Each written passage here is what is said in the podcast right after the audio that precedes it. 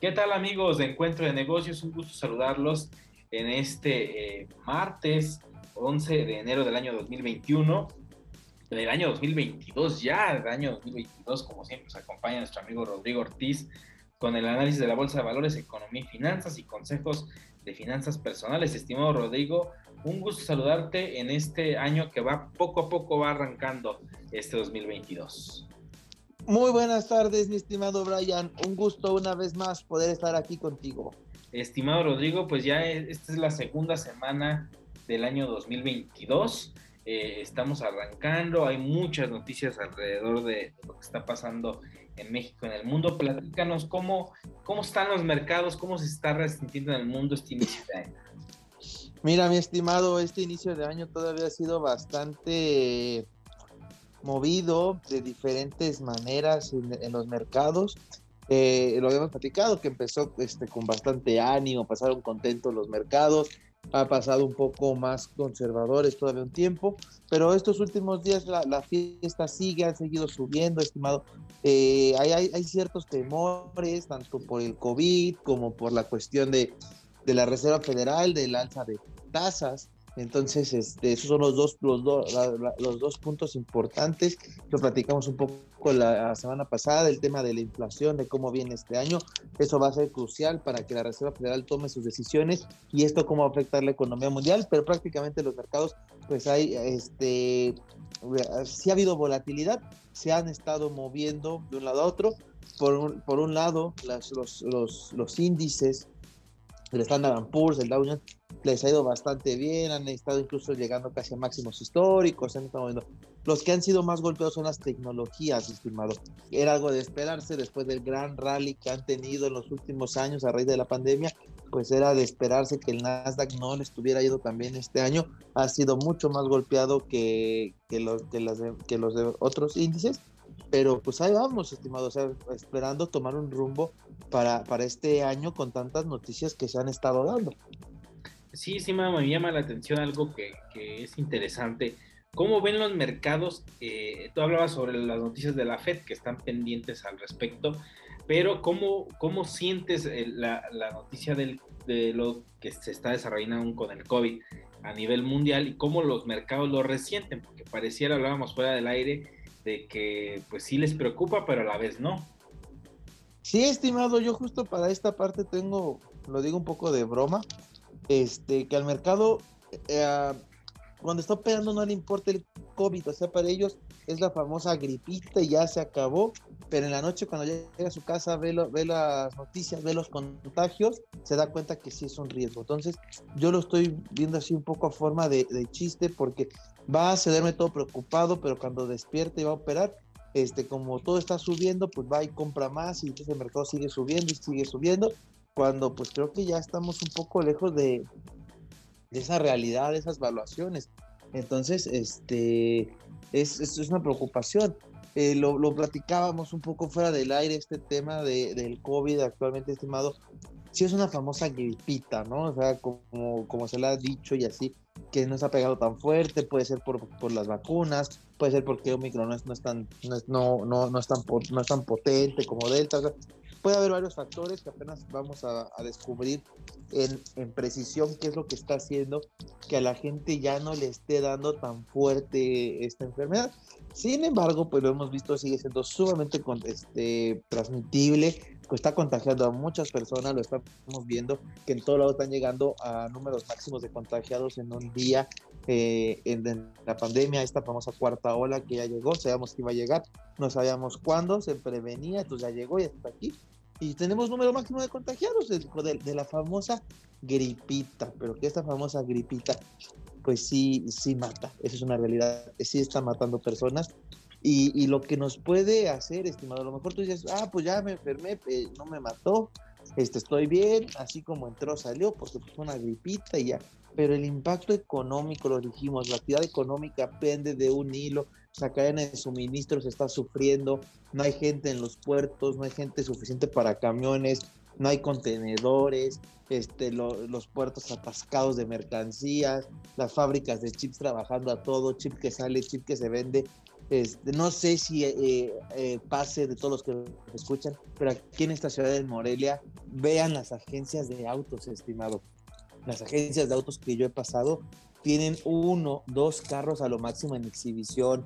Vean los lotes, incluso hasta de carros usados, este, subieron de precio. Incluso hay, hay, hay lotes de autos usados de las mismas agencias vacíos, estimado. O sea, este, y esto decía, ay, pero pues es bueno que no, no es bueno que estén vacíos, porque quiere, esto no, eh, justamente lo va, a provocar inflación. Cada que llegue un carro la gente, nuevo, la gente está dispuesta a pagar mucho más cuando quiere estrenar por él. Entonces se va a inflacionar. Esto se da por la cuestión de los chips que faltan a nivel mundial. Un carro trae 20, 30 chips. Simplemente cada llanta tiene un chip para cuando nos detecta que está baja. Entonces, y, y, la, y la cadena de suministro de chips está muy cortada y entonces la famosa gripita ah, empeora esto porque hay menos gente trabajando, menos gente produciendo y por ende menos mercancías en, en, el mercado. Y entonces al haber menos mercancías, pues la inflación sube. Entonces la famosa gripita no nos mató, pero sí nos va a matar un problema económico, este, una hiperinflación falta de comida que pudiera llegar a ver en el mercado. Entonces, la famosa gripita no es tan gripita como dijeron, o sea, es una gripita para, la, para el 80% de los cuerpos, o sea, porque aún así hay gente que está llegando al hospital, gente que está muriendo y eso no se vale, pero esa famosa gripita, estimado, es un catarro para una pulmonía para la economía. Y por eso hay que ser sumamente conscientes de este tema porque lo traducimos a la economía, y va a traer una gran cantidad de problemas. Apenas va empezando la famosa gripita y vamos a ver en qué termina en dos, tres meses. Cuando a nivel mundial, porque esto no está haciendo México la ola, está haciendo a nivel mundial. Hace un año hablábamos de India, todos contagiados. Bueno, pues India tiene un problema. Vamos a ver quién produce lo de India y listo. A nivel mundial están los niveles de contagios tremendos. Creo que solo Sudáfrica, China y unos cuantos países por ahí se salvan, pero de ahí en fuera los contagios son tremendos, estimado. Así es, estimado. Creo que eh, es una eh, situación que pues vuelve a ser nota eh, en todo el mundo. la pandemia no ha terminado. Hay países que hasta se quieren tapar los ojos, el caso de España, donde quieren tratar la enfermedad como, como una enfermedad endémica, como una gripa, como tal, como bien lo mencionas. Pero lo cierto es que al existir un gran número de contagios, eh, volvemos a lo que hablábamos fuera del aire, eh, en, algunas empresas está sucediendo, o sea, sí es cierto, la, vacunación ha ayudado mucho, y el pero el nivel de contagio sigue siendo alto. Entonces, si una persona tiene, está contagiada en una empresa y contagia a sus compañeros, vas a tener que aislar al, al, personal, tienes que mandarlo a casa y seguramente la operatividad de la empresa pues se ve mermada de alguna forma. Eh, ya sea porque el trabajo en casa disminuye un poco la eh, operatividad dependiendo del tipo de empresa a la que nos referamos, pero si esto lo multiplicamos por las miles de empresas que hay en México, obviamente que va a existir un problema en la economía que se va a resentir en las próximas semanas, porque esa baja en la productividad, dependiendo del, del tipo de empresa que sea, porque si hablamos de a lo mejor de una empresa en la que eh, el hacer home office es algo pues, sumamente eh, accesible y la operatividad no se ve mermada, no hay ningún problema. Pero ¿qué pasa una empresa como un supermercado o algunas otras empresas que son más operativas en el que necesariamente eh, requieres personal que esté operando algo, que esté operando maquinaria, obviamente se va a ver detenida la producción y no hablarlo de una fábrica que produzca algún producto de necesidad básica. Entonces, esto se está convirtiendo en algo que sí es preocupante, aunque no sea mortal. Es un preocupante para la economía. Ahora sí llegó el momento en el que el virus está siendo eh, un virus para la economía, porque si bien es cierto, la vacunación está extendida, no hay ningún problema porque la gente está teniendo contagios y el, el golpe de la enfermedad es, no es severo. Lo cierto es que pues ahora las empresas son las que se van a ver enfermas, se van a ver eh, afectadas y esto va a traer consecuencias, como bien lo dices, en la economía en un periodo de tiempo eh, no muy largo, en un periodo de tiempo corto.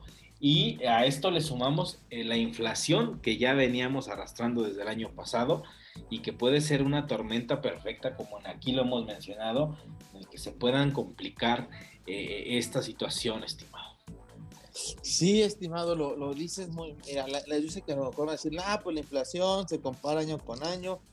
Entonces, el próximo, eh, la inflación de este año va a ser baja porque la del año pasado fue, fue alta, entonces este, se va a compensar y demás. Puede ser, pero también no, no hay una gran, gran cantidad de, de cuestiones que nos hagan ser positivos de, de esta inflación, estimado. Esa es la, la, la otra realidad este, no, no se ve, no se ve realmente un, algo que nos vaya a permitir que, que, esta inflación baje, o sea, de, yo, y todos los analistas coinciden que este año va a seguir con, con estas altas, altas inflaciones, estimado, entonces realmente no, no, no creo que, que termine así ahorita, la, realmente la, la, inflación, la inflación eso no, no, no, no lo veo ahorita pronto. Y, vamos a poner un caso así muy específico de lo que dijiste. Claro que trabajos se pueden hacer home office. Claro, yo lo sé y qué bueno. Y, y home office que llegó para quedarse y ojalá así sea. Los, y las empresas lo adopten porque la gente se vuelve más productiva, tiene más tiempo de calidad, puede hacer más sus cosas pero hay trabajos que tú lo dijiste muy claro, no, no se puede hacer home office, las fábricas, cómo mueves la maquinaria pesada, ni modo que le pongas una maquinaria pesada cada quien en su casa y después nos juntamos todos y, hacemos todo, no, no se puede. Hay cosas que no se pueden, pero un caso así concreto, porque a lo mejor las fábricas lo vemos muy lejos. Un caso muy concreto, estimado, Aeroméxico. Aeroméxico ha tenido una gran cantidad de contagios dentro de sus aviones que le ha hecho, lo ha obligado a cancelar vuelos. Imagínate pandemia. Imagínate, estimado, Aeroméxico saliendo de una pandemia que te quitó meses de trabajo, que no, has podido recuperar el volumen, que, que no puedes ver, que hay ciertas restricciones de viaje, que quitaste rutas, que quitaste horarios, o sea, que estás viviendo al día y tienes que cancelar vuelos por contagios de la famosa gripita. Entonces, como salieron positivos, no pueden ir en el vuelo porque es, propagarlo más. Todos tienes que aislarlos. Pero es gente aislada que le sigues pagando un sueldo, que sigues pagando su seguridad social, que si tiene prestaciones se las sigues dando, no te pueden trabajar y tú, y, para colmo, tienes que cerrar el centro de trabajo. O sea, lo que hace Aeroméxico para cuidarnos lo está haciendo bien porque está perdiendo dinero, pero no, está evitando que propague la enfermedad, que es bueno. Pero ahí es donde vemos a la famosa gripita que decíamos, es que no me pasa nada, por eso tenemos que ser conscientes, porque ahorita estamos hablando de Aeroméxico, una empresa grandota, que bueno, que está ahí tambaleando. Dices, ah, es Aeroméxico, no es mi empresa, pero este mismo escenario se puede repetir en cada una de las empresas de nosotros, estimado, en cualquier negocio, que te quedes sin gente para poder trabajar y poder operar por la famosa gripita, el de no me pasa nada, no me voy a morir de una gripa. Ya les dije, muy probablemente de Omicron no nos vamos a morir. Muy probablemente las estadísticas así están. Igual los casos, las, las defunciones, estimado, no, no han aumentado en gran medida, o sea, entonces muy probablemente no nos vamos a morir de, de Omicron, pero sí nos podemos morir de hambre por un problema económico donde no haya suficientes bienes, suficiente alimento y por eso el hecho de cuidarnos, estimados. O sea, vean cómo la famosa gripita a lo mejor va a pegar más que todo, que toda la, la pandemia a la economía.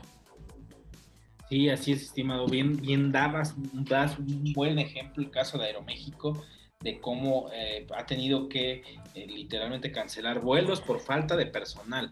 Y esto también se ha vuelto un problema que se vuelve multiplicador porque el aeropuerto de la Ciudad de México está saturado, de por sí siempre ha sido un aeropuerto que está aglomerado, ahora con cancelaciones de vuelos por empresas, bien lo decíamos hace un momento, una empresa que necesita personal para operar y que obviamente no pueden hacer home office porque la operatividad de la empresa requiere de personas que estén eh, realizando su trabajo, pues las lleva a, tener que eh, hacer, en caso de algunas fábricas, hacer paros técnicos o eh, cancelar servicios, como es el caso de Aeroméxico.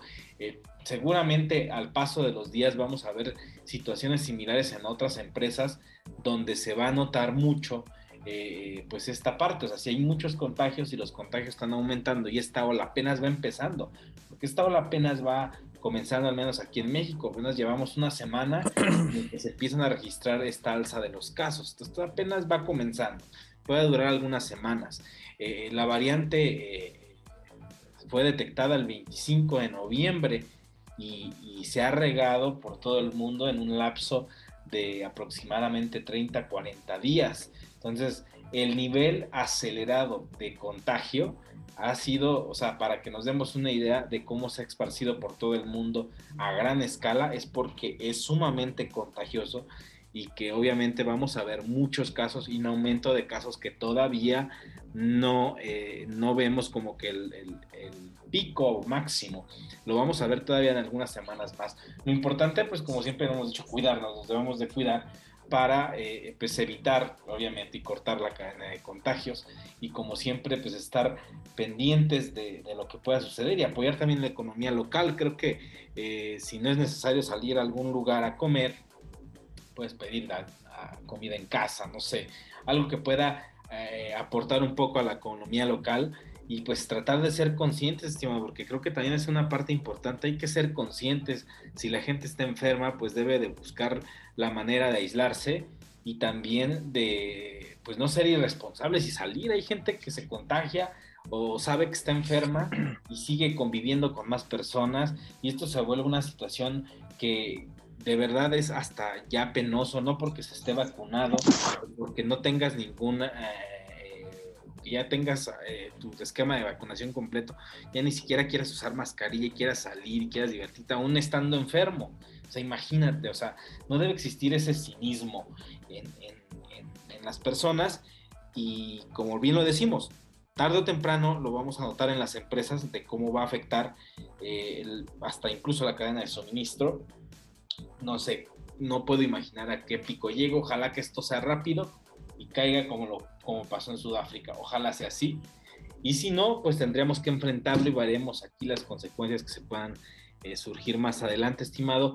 Y para cerrar este bloque, estimado, el Bitcoin, ¿cómo ves el comportamiento? Le ha pegado duro eh, al, mercado el Bitcoin en las últimas, en la última semana, eh, esto que pasó en Asia Central, en Kazajstán, sobre el, este que fue una revuelta de los ciudadanos, el alza los precios de los combustibles.